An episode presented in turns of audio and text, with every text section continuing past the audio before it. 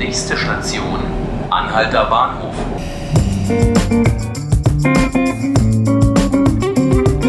Hallo, herzlich willkommen zu 5 Minuten Berlin, dem Tagesspiegel-Podcast. Mein Name ist Laura Hofmann. Am morgigen Samstag findet in Berlin wieder der alljährliche Al-Quds-Marsch statt. Die Demonstration, die ihren Ursprung im Iran hat, richtet sich gegen die Existenz Israels. Jedes Jahr nehmen mehrere hundert Menschen daran teil, darunter Unterstützer von Terrorgruppen wie Hamas, deutsche Rechtsextremisten, vor allem aber Anhänger der Hisbollah. Über den Balanceakt, den Senat und Polizei hier auch in diesem Jahr wieder hinbekommen müssen, spreche ich jetzt mit meinem Kollegen Alexander Fröhlich. Hallo Alex. Ich grüße dich. Ja, Innensenator Andreas Geisel hat den Al-Quds-Marsch eine der widerlichsten Versammlungen, die es in Berlin gibt, genannt. Er kündigte auch an, an der Gegenkundgebung in Charlottenburg teilzunehmen. Wieso verbietet er diese Demonstration denn nicht? Er sagt, er würde es gern verbieten, kann es aber nicht. Jedenfalls nach rechtlicher Prüfung der Innenverwaltung kommen seine Experten zu dem Schluss, ähm, dass sie vom Verwaltungsgericht möglicherweise oder vermutlich scheitern würden. Deswegen kann er es nicht verbieten. Wobei man auch sagen muss, im letzten Jahr, 9. November, hm, als äh, diese Nazi-Demo durchs Regierungsviertel ging, hat er auch ein Verbot erteilt und ist dann gescheitert vor dem Verwaltungsgericht, bis vom, äh, auch vom OVG, Oberverwaltungsgericht. Deswegen ist es immer so ein bisschen, äh, naja, wenn er es so ernst meint wie im 9. November bei der Nazi-Demo, könnte er es auch diesmal tun, würde ich sagen. Wenn er ein politisches Zeichen setzen will, mhm. weil er es so unerträglich findet. Mhm. Okay, das heißt aber, man kann sagen, die Versammlungsfreiheit schützt also auch diejenigen, die den Rechtsstaat eigentlich in Frage stellen. Genau.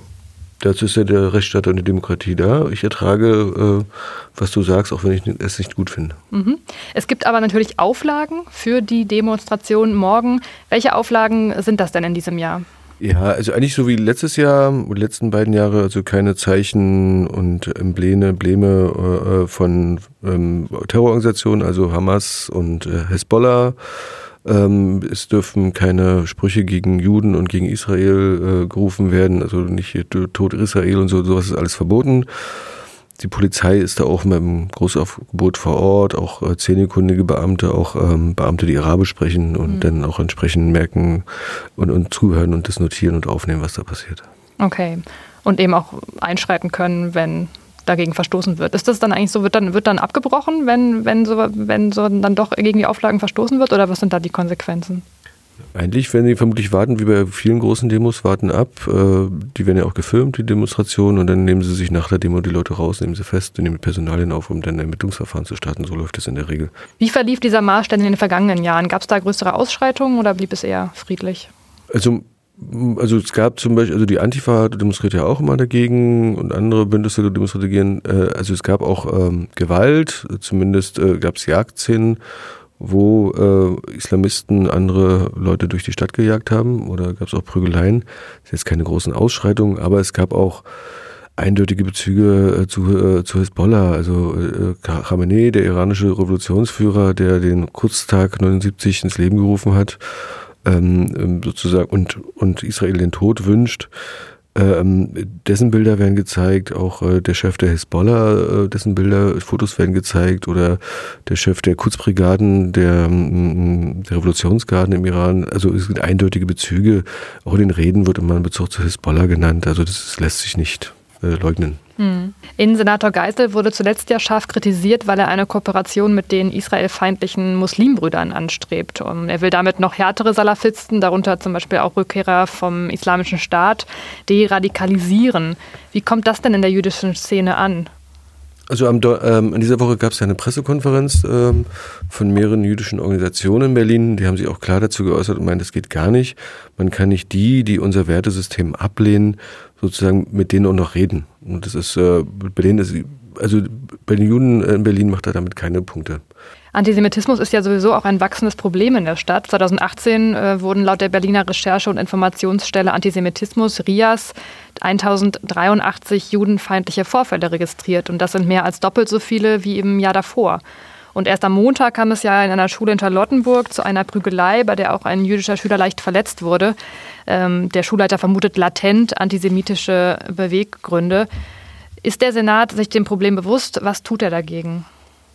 Es gibt jetzt Antisemitismus-Konzept oder das Konzept für den Kampf gegen Antisemitismus. Das wurde jetzt äh, in dieser Woche auch erstmals mit äh, ähm, mit Leben ausgefüllt. Ähm, der Justizsenator äh, Behrendt hat in dieser Woche auch einen äh, Beauftragten gegen Antisemitismus berufen. Das ist ein Referent in seiner Verwaltung. Ähm, dann gibt es bei der Staatsanwaltschaft äh, auch eine neue, also eine zentrale Stelle, die sich mit antisemitischen Vorfällen ähm, befasst.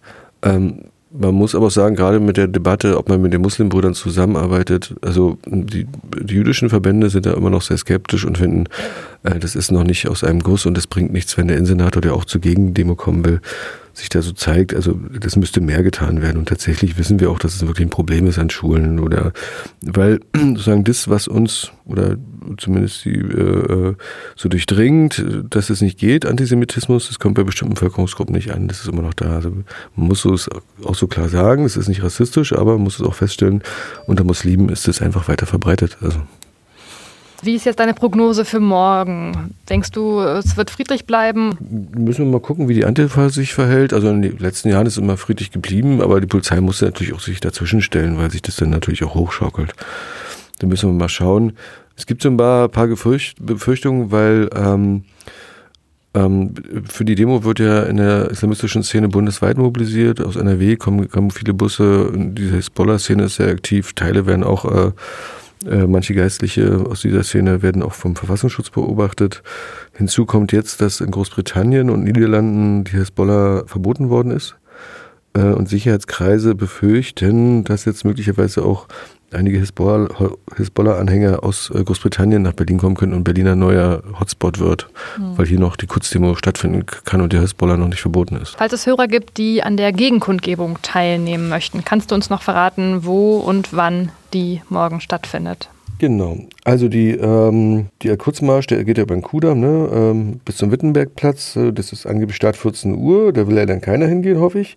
Und die Gegendemos sind 15.30 Uhr am George-Grosch-Platz. Ähm, da, wo auch ähm, äh, Herr Geisel hingehen will. Und dann gibt es noch eine Demo von der Antifa, die ist um 12 Uhr. Okay. Vielen Dank, Alexander. Und danke Ihnen auch fürs Zuhören. Ich wünsche Ihnen ein schönes Wochenende. Am Montag gibt es eine neue Folge von 5 Minuten Berlin. Bis bald.